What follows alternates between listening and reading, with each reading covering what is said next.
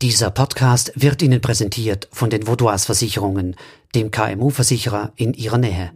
NZZ Akzent.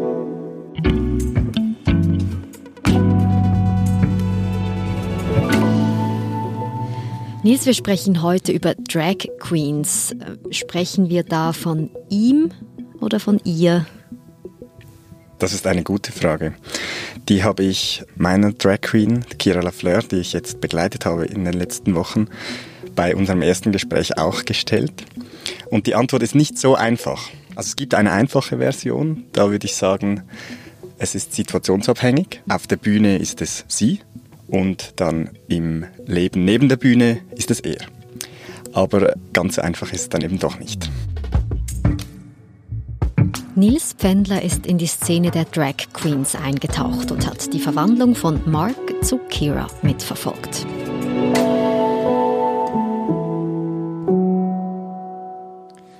Ich bin von Zürich mit dem Zug in den Kanton Aargau gereist, dort in ein relativ kleines Dorf. Die Region ist ländlich, eher konservativ eingestellt und ich habe dort Mark getroffen.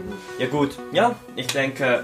Er lebt zusammen mit seiner Mutter in einer kleinen Dreizimmerwohnung. Wie alt ist er? Er ist 20. Mark hatte eine schwierige Kindheit. Er hat sich nie wirklich zugehörig gefühlt. Ähm, er hat ADHS, hatte Mühe, Freunde zu finden und hat dann mit elf Jahren gemerkt, er ist schwul. ich habe so ein Musikvideo angeschaut und äh, es war so ein niedlicher Typ und habe ich gedacht, hey, der gefällt mir. Oh, scheiße, was? ja, es war so, so ein Moment. So. Ja, ja. Hat er sich daraufhin dann geoutet? Nein, das hat noch einige Jahre länger gedauert. Und bis dahin hat er eine sehr schwierige Zeit durchlebt.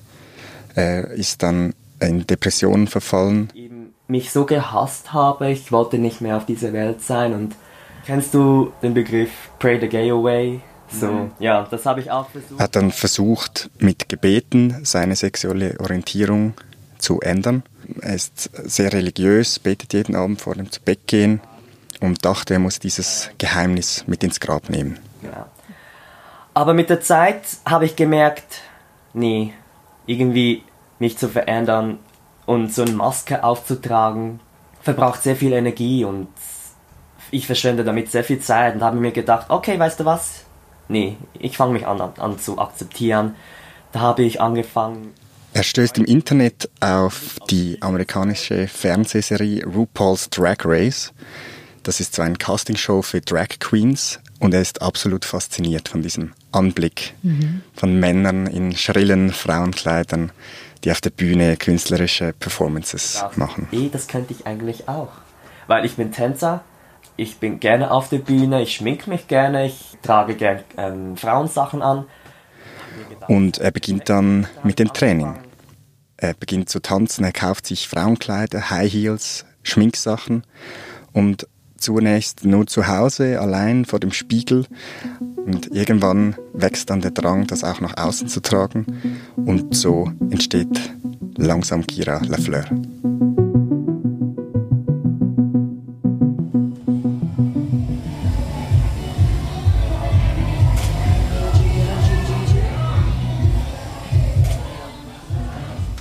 Jetzt gerade das passende Unterteil, passender Rock. Sieht recht schön aus. ich habe Kira begleitet zu ihrem Auftritt in einem Zürcher Queer Club, wo regelmäßig Schwul- und Lesbenpartys gefeiert werden. Und wir sind in der Garderobe. Kira ist sich gerade am Umziehen und macht sich bereit für ihren großen Auftritt. Genau. Wenn ich die Perücke anziehe, schaue ich zuerst, steht sie mir, mhm. schaue ich zuerst, ähm, wie ich mich damit fühle. Mhm. Ja, und dann überlege ich mir, wie kann ich es noch umstylen, weil zum Beispiel meine... Er ist dann vor dem Spiegel gestanden und hat sich drei Stunden lang geschminkt. Also eine Grundierung äh, wird aufgetragen, mit einem Leimstift klebt er sich die Augenbrauen zurück, seine natürlichen Augenbrauen, um sie nachher mit künstlichen Augenbrauen zu überschminken. Mhm. Er hat drei verschiedene Lippenstifte, Mascara, künstliche Wimpern. Wie fühlt es sich an jetzt? Wow, super. Ich fühle mich schön, sexy, I don't know. Kira trägt jetzt ein beiges Kleid, es ist bauchfrei, eine schwarze lockige Perücke und ein Haarband darin in der gleichen Farbe wie das Kleid. Und sie trägt schwarze Lederstiefel mit hohen Absätzen. Und abgesehen vom Äußerlichen passiert aber auch mit Marc, der dann zu Kira Lafleur wird, sehr viel. Mhm. Äh, er bekommt einen völlig anderen Ausdruck, er wird selbstbewusster, beginnt immer mehr zu tanzen, man merkt, er freut sich auf den Auftritt, sie freut sich auf den Auftritt und sie sagt ganz klar, dass die Bühne für sie eine Erlösung war. Sie ist vor einem Jahr ungefähr zum ersten Mal als Drag Queen auf die Bühne gestanden und da hat sie gemerkt, das ist es, das möchte sie, hier kann sie so sein, wie sie möchte. Für mich ist Kira ein Teil von mir. Mhm. Weil als non-binäre Person ist Kira schon immer hier. Es ist keine Rolle, es ist ein Teil von mir. Ja. Das hast du jetzt auch nicht Wir sind dann zusammen in den Backstage-Bereich gegangen und Kira hat den ganzen Abend betont, nein, sie sei nicht nervös, sei nicht nervös, sie tanze seit sie zwölf sei, die mhm. Bühne ist ihr Zuhause. Und da habe ich aber schon gemerkt, dass die Anspannung wächst. Sie konnte kaum mehr stillhalten, sie hat schon hinter der Bühne mit dem Tanzen begonnen, mhm. hat sich x-fach im Spiegel angeschaut. Was hast du für Schuhe? Hast du hohe? Ich habe hohe, ja, ausnahmsweise. Ich warte nicht da. Wow, Wir sind dann gemeinsam von hinter der Bühne zum Bühnenrand gegangen. Und auf der Bühne ist eine zweite Drag Queen gestanden und hat sie dann angekündigt.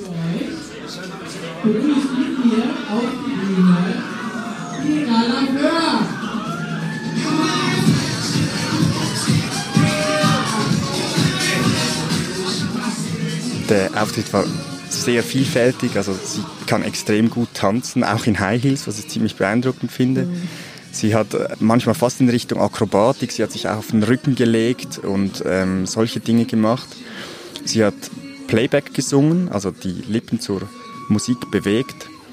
Ähm, und es hatte durchaus auch äh, komödiantische Momente, also sie hat so einen Teil eingefügt, wo das Telefon klingelt, vermeintlich. What did you get? When did you choose to be gay? I remember sitting up one day and going,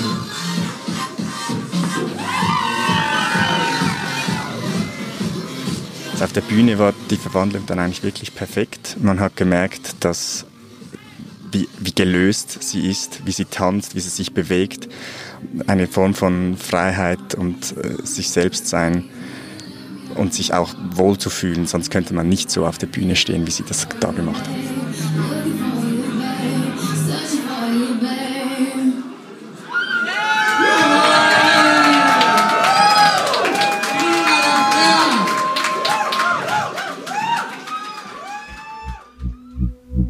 Wir sind gleich zurück. Sie, Ihre Mitarbeitenden und Ihr Unternehmen sind jeden Tag auf einen verlässlichen Partner angewiesen. Dank der lokalen Verankerung kennen wir bei den Vaudois Versicherungen Ihre Bedürfnisse und können Ihnen flexible, maßgeschneiderte Versicherungslösungen anbieten. So können Sie Ihrem Unternehmergeist freien Lauf lassen.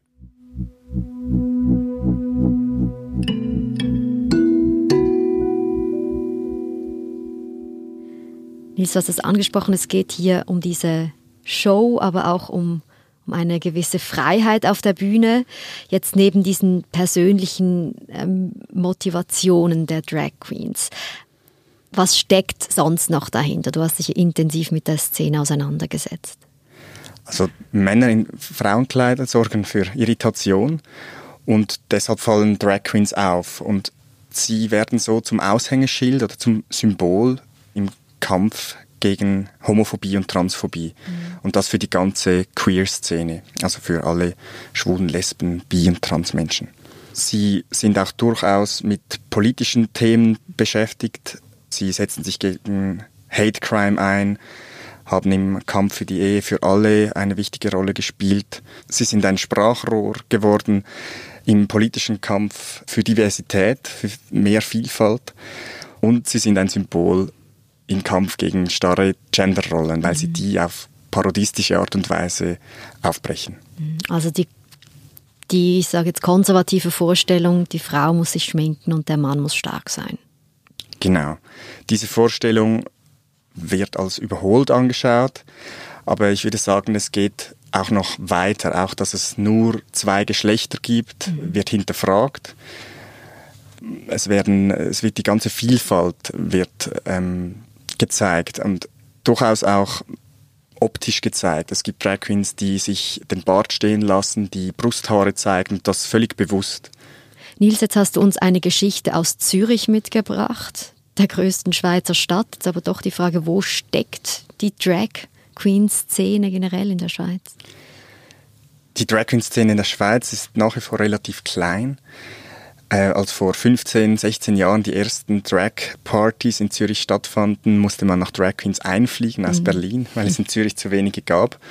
Mittlerweile hat sich das geändert. Es gibt im ganzen Land etwa 100 Drag Queens, hat man mir gesagt, die auf der Bühne stehen und die Mehrheit davon in Zürich. Äh, aber es ist natürlich nicht vergleichbar mit großen deutschen Städten wie Berlin, Hamburg oder München mhm. oder auch in den USA natürlich, allen voran New York oder Las Vegas.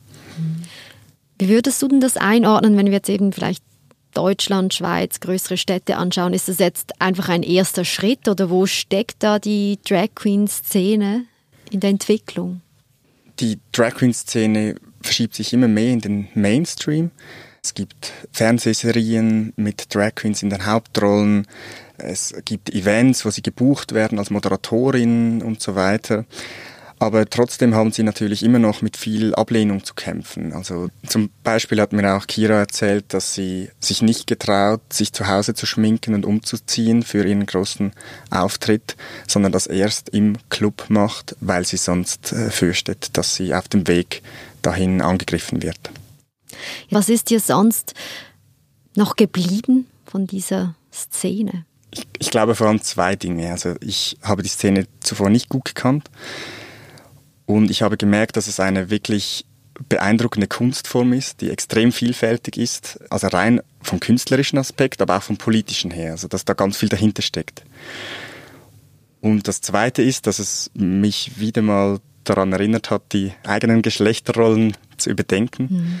Es gab einen schönen Moment mit, mit Mark, als ich seinen Schrank angeschaut habe und, mhm. und wir haben dann darüber gesprochen, wie er seine Beauty-Produkte kauft, seine Kosmetikprodukte. Und er hat gesagt, ja, einfach auf die, die ich Lust habe. Und wenn ich in einen Laden gehe und äh, Kosmetikprodukte kaufe, dann steuere ich ganz klar das Regal mit den dunkelblauen mhm. Produkten an und nicht das mit den rosaroten. Und das hat mich dann schon auch wieder mal darauf hingewiesen, wie starr diese Geschlechterrollen sind.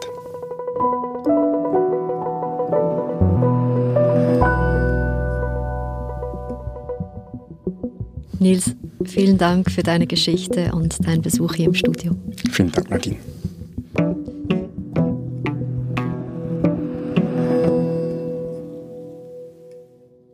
Das war unser Akzent. Ich bin Nadine Landert. Bis bald.